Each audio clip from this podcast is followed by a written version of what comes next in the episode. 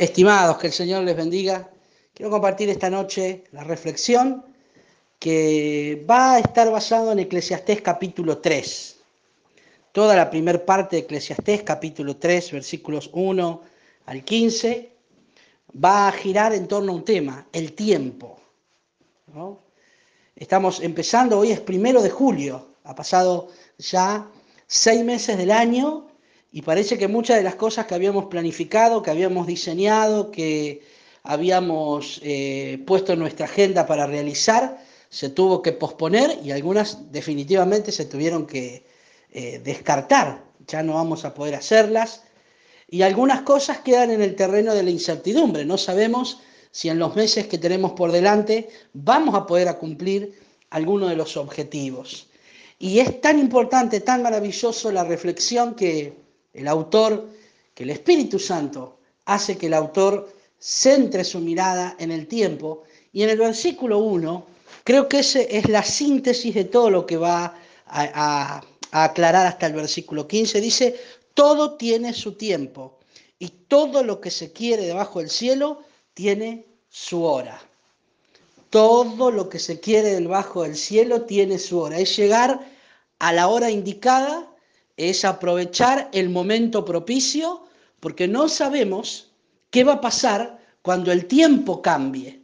Esto es como cuando uno decide salir de viaje, ¿no? A veces uno dice, bueno, hoy voy a salir a pasear con la familia porque el día está lindo, pero empieza a posponer el asunto y dice, no, voy a hacerlo más adelante, y el tiempo cambia, el clima cambia, se pone más frío y no podemos ya disfrutar de lo que habíamos planificado porque no aprovechamos la hora indicada, el tiempo indicado. ¿Cuánta sabiduría debemos tener como creyentes para no desaprovechar los tiempos buenos, los tiempos favorables para hacer cosas, para realizar proyectos? Porque cuando los tiempos cambian y se vuelven un poco más dificultosos, porque cambia la temporada, añoramos y hacemos una remembranza y empezamos a pensar por qué no lo hice, ¿no? Así que les repito, dice el texto, Eclesiastés capítulo 3, todo tiene su tiempo y todo lo que se quiere bajo el cielo tiene su hora. Y quiero hacer tres reflexiones sobre esto. En primer lugar, no todo es igual de efectivo si no miramos los tiempos. No todo es igual de efectivo en cualquier tiempo. El texto dice tiempo de nacer, tiempo de morir, tiempo de plantar, tiempo de arrancar lo plantado, y, va, a poner eh, diferentes situaciones en diferentes tiempos. Y lo primero que quiero decir es que no perdamos el sentido, no perdamos el enfoque, que no todo es igual de efectivo en todos los tiempos. Hay tiempos específicos donde hacer determinadas cosas son potenciadas porque es el tiempo de hacerlas. Hay tiempos donde nuestra energía, donde nuestra fuerza, donde la gracia del Señor hace que ciertos proyectos se desarrollen. Pero cuando ese tiempo cambia y todo se vuelve más dificultoso, es tiempo de hacer otra cosa. No debemos insistir en querer establecer en este tiempo algo que pertenece a otro tiempo porque no todos los modelos, no todo lo que hacemos es igualmente efectivo en todos los tiempos. Cada cosa que se quiere tiene su tiempo. Y hay que dar gracias a Dios y hay que bendecir al Señor por las cosas que emprendemos en determinados tiempos y Dios nos es favorable y lo alcanzamos para la gloria del Señor, pero también tenemos que saber que eso no va a funcionar en todos los tiempos un mismo modelo de oración, un mismo modelo de estudio bíblico, un mismo modelo de iglesia, no sirve para todos los tiempos. No todo lo que hacemos como iglesia es igualmente efectivo en todos los tiempos. Entonces, hay que reconocer el tiempo que vivimos, aprovechar las herramientas que tenemos y potenciar. Por ejemplo, este no es un tiempo propicio para congregarnos. No es el tiempo. Las leyes son contrarias, la situación de la enfermedad a nivel global hace que no sea el tiempo de reunirnos. Entonces, ¿cuál es? ¿Qué es lo que debemos hacer? No, hay que insistir y algunas congregaciones insisten. Hemos escuchado tristes testimonios, hace algunos días escuché un, pastor en una ciudad de Río Negro, quebrantó la cuarentena, instó a los hermanos a que se congregaran, por fe Dios no, no los iba a guardar, no les iba a pasar nada. ¿Cómo terminó la historia? Se contagiaron de esta enfermedad un montón de personas.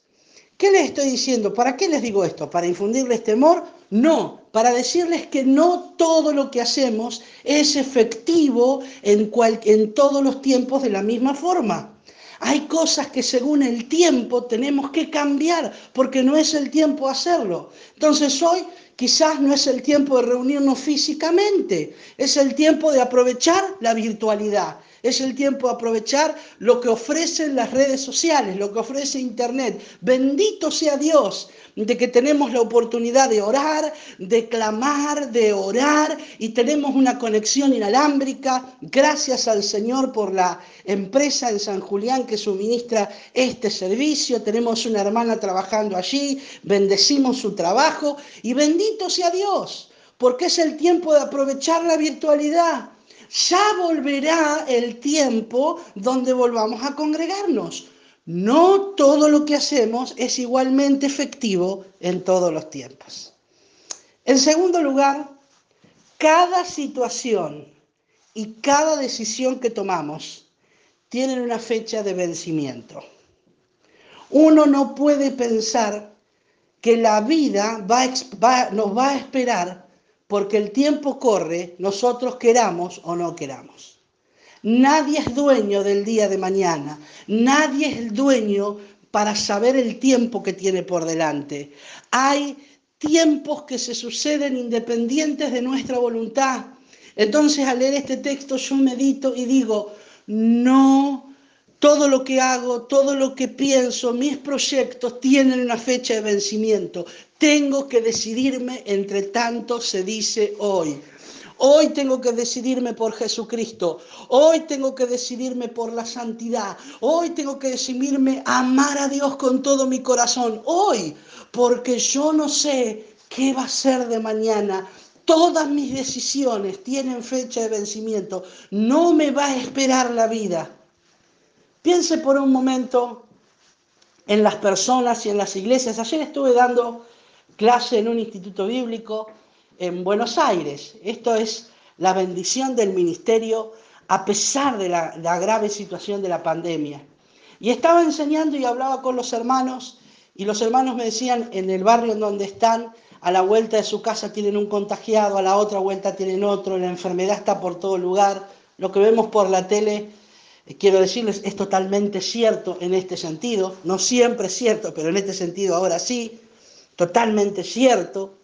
Y yo veía a esa gente y, veía su, su incertidumbre y pensaba en mi corazón, nosotros estamos aprovechando bien el tiempo, sabemos que hoy es tiempo de decisiones fuertes, tenemos que saber, nosotros no sabemos, no sabemos, mire, tan rápido como que una persona entre desde fuera de la ciudad y traiga el virus y sea sintomático como puede aparecer aquí. Entonces nosotros tenemos que tomar decisiones hoy. Hoy todas nuestras decisiones, eh, el deseo de actuar tiene una fecha de vencimiento. Hoy tiene que determinarse. Yo lo, lo aliento, hermano, lo aliento. Agárrese de Jesucristo. Haga de su casa un tiempo de oración. Aunque estos tres meses no haya podido hacerlo, hágalo ahora. Tome unos minutos para orar cada día. Tome unos minutos para leer la Biblia. Escuche lo que la iglesia sigue enviando por los diferentes medios. Porque los tiempos cambian. El Espíritu Santo sigue hablando. Pero mis decisiones y las situaciones en las que estoy involucrado tienen una fecha de caducidad, una fecha de vencimiento. Y en tercer lugar, eh, lo que dice este texto de Eclesiastés capítulo 3 me encanta porque me hace reflexionar que todos tenemos las mismas oportunidades si somos sabios en reconocer y administrar bien nuestro tiempo. Todos tenemos las mismas oportunidades. Tiempo y ocasión acontecen a cada uno. Dice, de todo lo que se quiere debajo del cielo tiene su hora.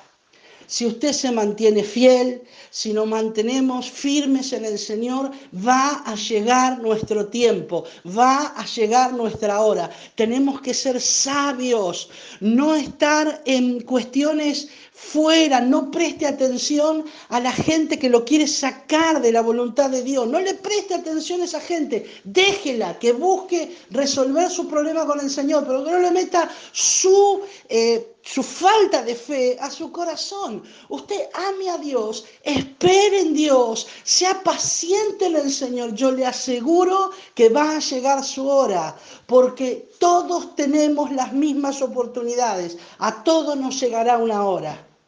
Hay que ser sabios solamente en reconocer y no ver muchas veces pasar la oportunidad porque estamos en otras cosas. Yo recuerdo a María y Marta.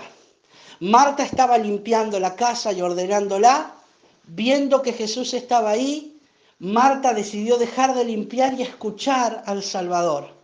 Pero Marta estaba en otra cosa, pensó que Jesús iba a estar siempre ahí y que lo iba a escuchar muchos años. No sabía que Jesús estaba pronto a irse y que ese momento era único e irrepetible. Marta enojada le dijo a Jesús, mandala a trabajar, a María también. Y Jesús le respondió, ella escogió la, la buena parte. Ella reconoció que ese tiempo era un tiempo único. Jesús ahí ministrando. Hermanos, muchas veces involucrados en tantas cosas, haciendo tantas cosas, perdemos de vista lo que Jesús nos quiere decir. Todos tenemos las mismas oportunidades. Todos tenemos las mismas oportunidades en el Señor. Solamente tenemos que aprender a reconocer los tiempos. Un abrazo en el nombre de Jesucristo. Que el Señor les bendiga y seguimos adelante confiando en, como dice el texto, todo tiene su tiempo y todo lo que se quiere bajo el cielo tiene su hora. El Señor le bendiga.